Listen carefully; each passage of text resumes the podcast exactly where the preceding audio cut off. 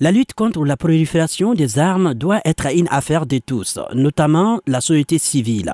C'est dans cette optique que l'aménagement et une masse viennent d'offrir quatre conteneurs de stockage d'armes et de munitions au secrétariat permanent de lutte contre la prolifération des armes légères et des petits calibres. Eric Gabriel Henri Fournier, responsable de UNMAS. C'est un projet qui est fondamental parce que ça donne à la commission la capacité de détruire les armes qu'elle va collecter, qu'elle n'avait pas auparavant.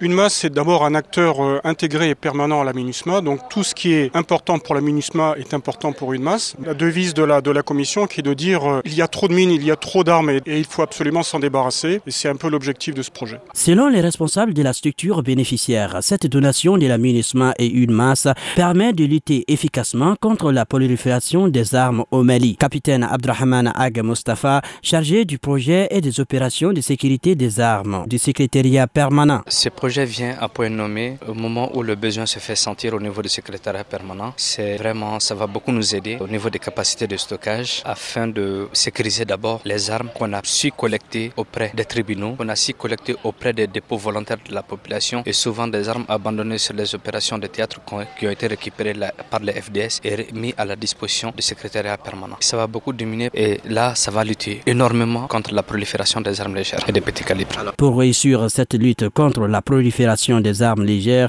les secrétaires permanents demandent le concours de la population à travers un numéro vert 51 16 65 65. Sekou Gambi, Mikado FM.